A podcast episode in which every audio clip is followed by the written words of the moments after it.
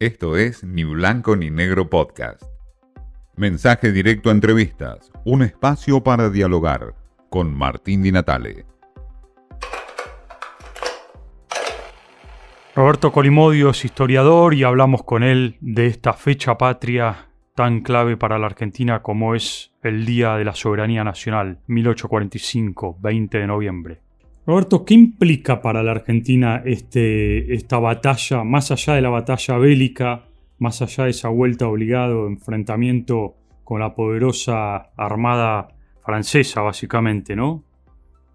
Sí, digamos la, unión de Francia y de Inglaterra, que querían la libre navegación de los ríos, cosa que políticamente el gobierno de entonces encargado de las relaciones exteriores, Juan Manuel de Rosa, se negó, se negó rotundamente hasta que, bueno, durante varios años esta escalada culmina con la invasión de la flota anglo-francesa al río Paraná. Y Rosas da la orden a su cuñado, Lucio Mancilla, a eh, detenerlos en lo más posible, que si bien es una, una batalla que, se pierde, pero se la gana después este, diplomáticamente porque esa flota, que además de bélica también tenía un componente comercial, ¿no? La libre navegación de los ríos, eh, fracasa y resulta carísima para, para estas dos potencias, ¿no? Claro, mil, eh, estamos hablando de 1845, la Argentina no estaba en su totalidad conformada como Estado Nacional y este lo ves como un punto de inflexión justamente para ir a ese camino. Sí, totalmente, totalmente porque se demuestra que, bueno, los argentinos tenían ese espíritu nacionalista, eh, realmente fue un conflicto internacional con repercusión en Europa, donde los diarios seguían eh, día a día este, este, conflicto durante mucho tiempo, y que realmente sentó, creo que, las bases de, una argentinidad, ¿no? Mm.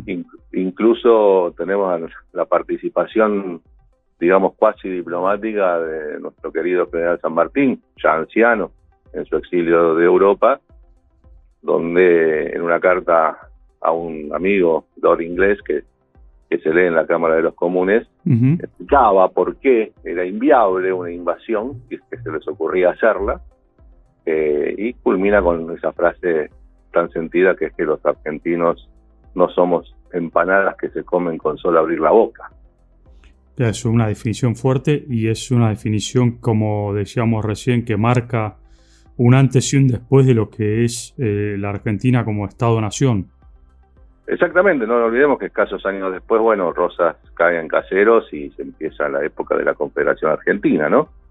Eh, y también con la separación de Buenos Aires, que después desemboca con la Unión Nacional en 1862.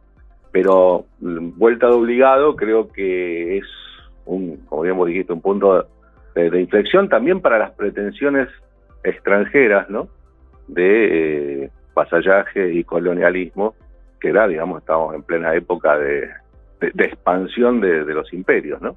Claro, si miramos la historia como lo plantea Eric Hochman, que dice entender la historia para prevenir o predecir el futuro o entender el presente, ¿qué implicaría hoy en este futuro tan complicado y en este presente tan en crisis que vive la Argentina esta eh, fecha patria?